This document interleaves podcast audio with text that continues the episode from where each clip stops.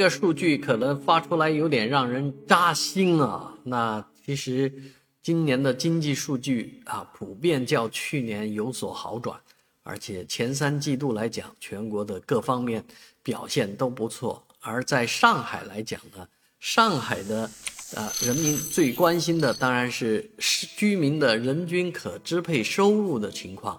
二零二三年前三季度。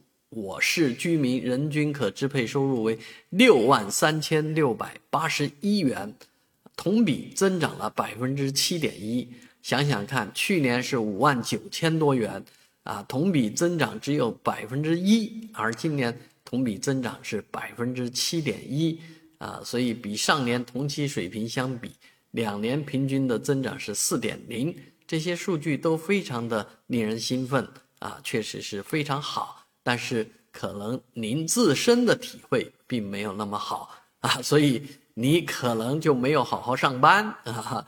那按照这个李佳琦的话说，你你你努力了吗？你与这个为你美好生活争取过了吗？啊，你是不是拉了全市人民的后腿呢？啊，你跟平均水平相比是多了还是少了呢？